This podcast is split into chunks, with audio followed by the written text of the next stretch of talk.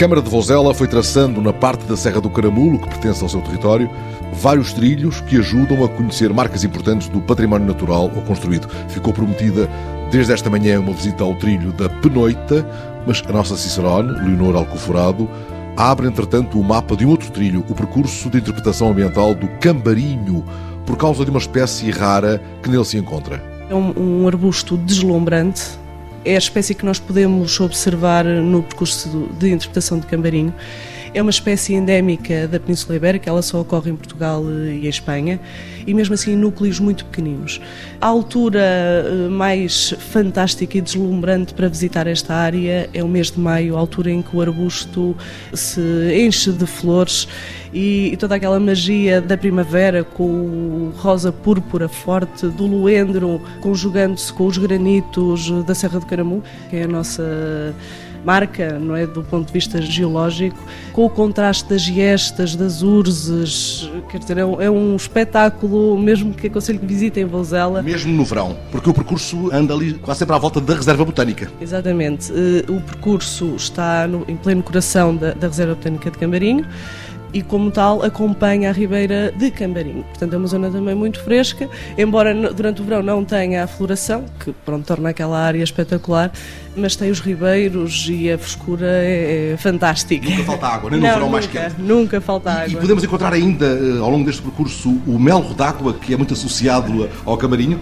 com alguma sorte, sim. A Ribeira de Camarinho é uma ribeira ainda com um estado de conservação muito bom e então o melco d'água encontrará ali o seu habitat, porque é uma espécie muito sensível e conseguimos ainda encontrá-lo com alguma facilidade ali na, naqueles cursos de água. Ora, indo pela A25 e chegando ao nó Oliveira de Frades Caramulo, onde é que se pode deixar o carro? É muito simples, é sair na direção de Campia, ou Caramulo, e é logo na primeira povoação, Cambarinho, tem indicações Reserva Botânica de Cambarinho, onde poderá depois estacionar o carro e percorrer a pé por aqueles caminhos magníficos de beleza. Para além dos luendos, temos também carvalhos centenários lindíssimos que, se calhar, nesta altura é o ideal para se fazer um pequeno piquenique na sombra, na frescura da sombra dos carvalhos. Este percurso integra a Reserva Botânica, que, por sua vez, é protegida, faz parte da Rede Natura. Exatamente. É a única área protegida que temos no Conselho, embora sejam só 24 hectares.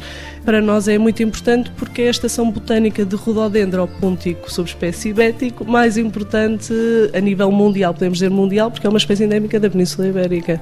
Portanto, é muito importante. Este percurso de Cambarinho é um percurso relativamente rápido e fácil de fazer. Este é um percurso, digamos, mais familiar. São percursos pequeninos que podemos ir com as nossas famílias, com as crianças se calhar ao contrário dos outros nove que temos eh, atualmente no Conselho, que são percursos de pequena rota, já são percursos com maior extensão. Muitos desses percursos nos levariam a lugares carregados de história e de lenda, como o trilho medieval, que nos poderia conduzir à Torre de Cambra, à Ponte de Confulcos sobre o Rio Alfosqueiro, onde podemos encontrar lontras, ou à Cova do Lobisomem. Mas andando por essas estradas, a maior parte das setas chama-nos para o trilho da Penoita. Penoita e não Pernoita, como muitos viajantes julgam ler em andamento. A mata da Penoita foi uma mata plantada na década de 40 pelos serviços florestais e é uma das zonas mais exuberantes e também dos valores naturais, a parte da reserva botânica, mais espetaculares do Conselho de Vozela. É uma mata onde se misturam as espécies autóctones, os carvalhos, as bétulas, as feias, com espécies mais exóticas, os cedros, os cameacípares. Eu digo um lugar mágico, é um lugar mágico e é um lugar espetacular, tanto seja no verão pela frescura e no outono aconselho porque as cores são variadíssimas, aquilo forma um tapete multicolor e é espetacular com os cogumelos. Há muitas atividades depois no outono ligadas à recolha e à identificação de cogumelos e temos tido aí muita gente de, todo o país eh, que vem ter connosco precisamente para visitar aquela zona. Há um parque de merendas, é aí que tudo começa ou pode não começar aí?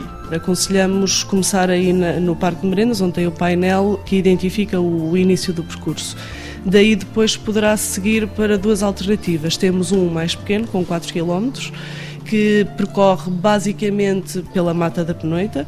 Tem alguns apontamentos, mas mais botânicos e mais geológicos. Há um ponto muito interessante que as pessoas perguntam sempre que é a Pia da Barca.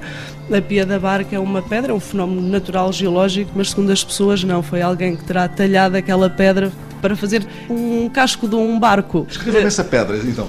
É uma pedra mais ou menos com uns 3 metros de, de, largura e uns 2 metros de altura, em que a parte superior é arredondada e durante todo o ano tem água. E as pessoas associam aquela pedra, quer dizer, naquele lugar eh, mágico, com toda aquela vegetação envolvente, quer dizer, é um ponto sempre de paragem. É um uma barca granítica. Uma barca granítica no meio da Serra do Caramulo é um verdadeiro espetáculo. E há outras marcas na, na paisagem que merecem uma paragem. Há ali um dolmen, pelo menos. É, há o dolmen da Malhada de Cambarinho e depois passamos por uma série de aldeias típicas, ainda com uma traça ainda bastante beirã, com a pedra, as madeiras, o colmo, ainda há várias casas ainda cobertas com o colmo, que era o telhado tradicional aqui. Uma dessas aldeias é Covas? Exatamente, é Covas e Atsamo, são as duas aldeias principais por onde passamos, onde a gente é muito acolhedora e normalmente oferece sempre umas castanhas ou água. Quer dizer, chamam as pessoas às casas, é gente muito acolhedora. Gente muito acolhedora nestas aldeias de Covas e Atsamo, por onde passa o trilho da Penoita. É gente habituada a conviver com o peneireiro e com o pica-pau verde. O gato bravo já aparece raramente, mas a Penoita tira da cartola verde infindáveis coelhos. Facilmente quem faz o circuito automóvel da Penoita saltam coelhos por entre, por entre a vegetação e atravessam-se-nos à, à frente do carro. Está cheia de surpresas a volta da Penoita, um dos trilhos pela Serra do Caramulo, do lado de Vozela.